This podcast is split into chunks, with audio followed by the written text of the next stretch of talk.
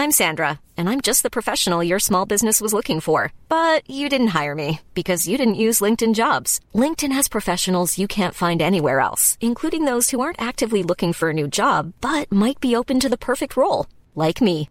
In a given month, over 70% of LinkedIn users don't visit other leading job sites. So if you're not looking on LinkedIn, you'll miss out on great candidates like Sandra. Start hiring professionals like a professional. Post your free job on linkedin.com slash spoken today.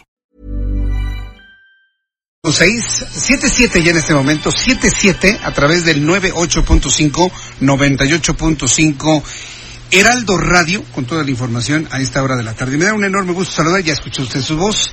Raimundo Sánchez Patlán, bienvenido, gusto saludarte, subdirector editorial del Heraldo de México. Bienvenidos. ¿Qué tal, Jesús Martín? Pues aquí puesto para platicar y charlar un rato contigo y con todo yo, yo nomás a lo largo de todos estos minutos he visto como Raimundo sube las cejas, se asombra de todo lo que hemos visto, de revocación de mandato, de la ley Bonilla, de las reacciones de la oposición qué caso. Bueno, además de eso, que también nos Lo platicábamos la semana pasada, acuérdate que la revocación que venía, y bueno, se los términos que, que, platicamos aquí, pero ahora te vengo a platicar sobre algo que va a venir en, los próximos días. A ver, dime, ¿qué es Si estás sorprendido con la revocación de mandato, prepárate porque viene una reforma al Poder Judicial.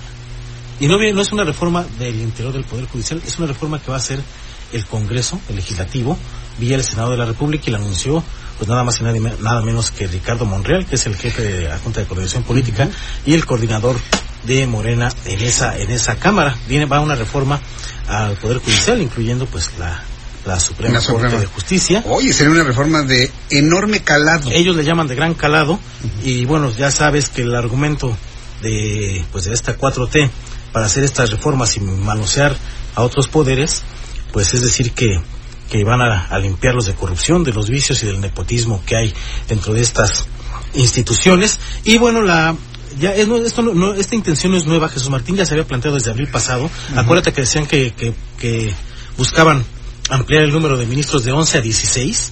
No tuvo mucho eco. El asunto es que con lo que pasó la, eh, en días recientes con lo de Eduardo Medina Mora, que se va en unas situaciones muy cuestionadas ahí porque ni siquiera él se atrevió a dar una explicación. Nada, no sabemos nada, eh, se, supo que está siendo investigado ahí. Y también por esta suspensión del juez Jorge Camero Ocampo. ¿Te acuerdas también que salió el ministro Saldívar a anunciar esta suspensión de este juez eh, que pues habían detectado eh, un depósito de 80 millones de pesos en efectivo y la compra en 2000 eh, 2015 me parece de una de una residencia que pues costaba 17 millones de pesos que estaba fuera de su de su pero casualmente estaba en contra del aeropuerto casualmente era que estaba revisando los los amparos contra el aeropuerto. Entonces se suspende a este a este magistrado y lo de Medina Mora pues puso la, la, la mesa a Morena para salir ahora sí Así va la reforma profunda al Poder Judicial y acabar con la corrupción, acabar con todas las malas prácticas que ahí se dan. Eh, y bueno, no va a ser el Poder Judicial, va a ser el propio Congreso a imagen y semejanza de la 4. Entonces vamos a tener una tremenda corte eh, de la 4T. ¿Pero es una corte como la de Tres Patines? Pues no sé si sea, a lo mejor esta nos sorprende un poco más. Eh, pero bueno, esa es la reforma que se está planeando para los próximos días. Ya Monreal pues está ahí afinando la reunión que va a tener con gente del Consejo de la Judicatura para los próximos días, y en donde dice pues que se les va a escuchar, eh, se pretende mantener, dicen, la autonomía, pero la reforma va desde, el, desde, el, desde otro poder, que es el legislativo, para el Poder Judicial. ¿Y las reacciones dentro del Poder Judicial cuáles pueden ser?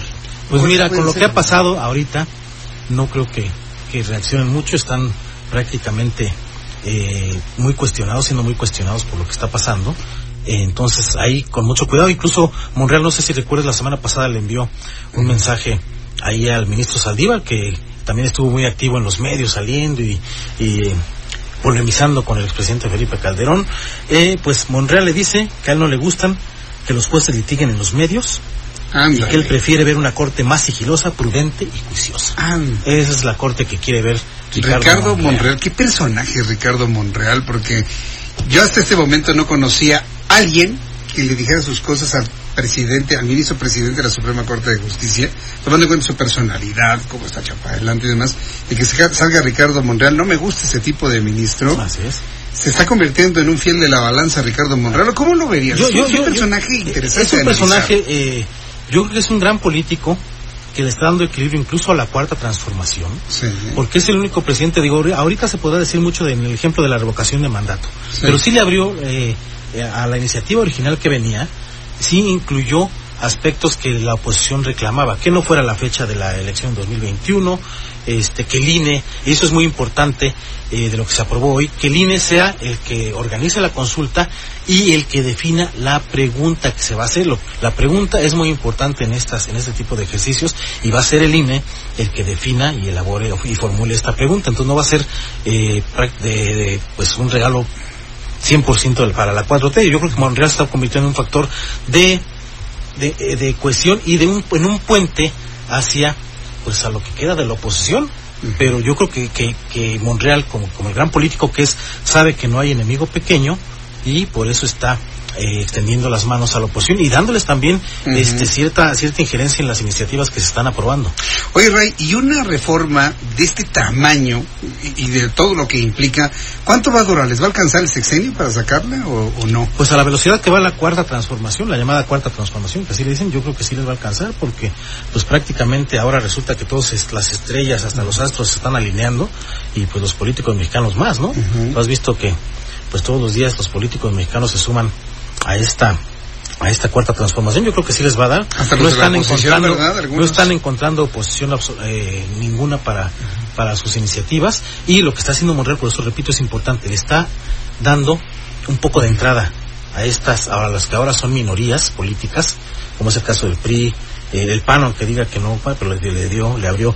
Damián Cepeda votó porque gracias a él se lograron meter este ciertas ciertos candados en la en la iniciativa de revocación de mandato. Por eso él él votó a favor no es que y Xochitl Galvez y Xochitl Galvez esa fue muy sorpresa para mí. Yo no sabía que Xochitl Galvez iba a me lo acaba de decir Mauricio Curi que Xochitl lo, lo, acabo de escuchar eh, me sorprendió cuando te lo dijo Mauricio. De Damián Cepeda pues se entiende por los acuerdos que que tomó con, con Monreal y las demás bancadas.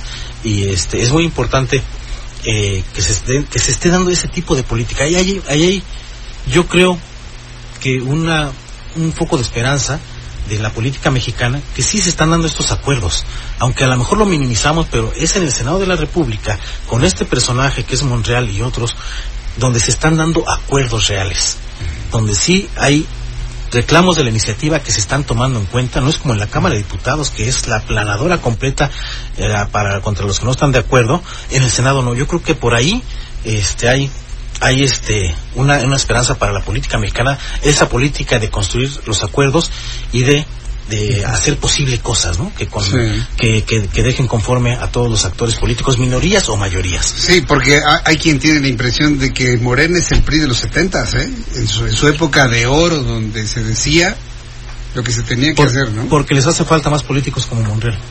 Muchos son políticos este que pues es su primera vez legislando y pues están a la brava prácticamente, ¿no? A, a machete entrándole a la política y no, la política es el arte de lo posible. El arte de lo posible conciliando, como lo están haciendo en el Senado de la República. A ver, la política es el arte de lo posible. Claro. A través del diálogo. A través del diálogo y los acuerdos. Y, tomando en cuenta las, eh, los intereses de las mayorías y las minorías. No porque 30 millones de, personas votaron por López Obrador, los que no votaron van a ser este, aplastados. No. La política es integren, integren también sus propuestas y sus reclamos para que podamos construir algo mejor. Eso es lo que se está haciendo ahí en el Estado y creo que es importante no perderlo de vista. Muy bien. Pues estaremos atentos de todo lo que se surja y sobre todo las reacciones en el Poder Judicial, que me dices no van a reaccionar, pero... Pero se van a integrar yo creo que sus propuestas. Sí. O sea, el hecho de que Monreal, antes de presentar esta iniciativa, vaya y se siente con ellos para ver cómo se va a hacer esta, esta reforma, eh, pues ya este, nos dice que no va a ser una imposición.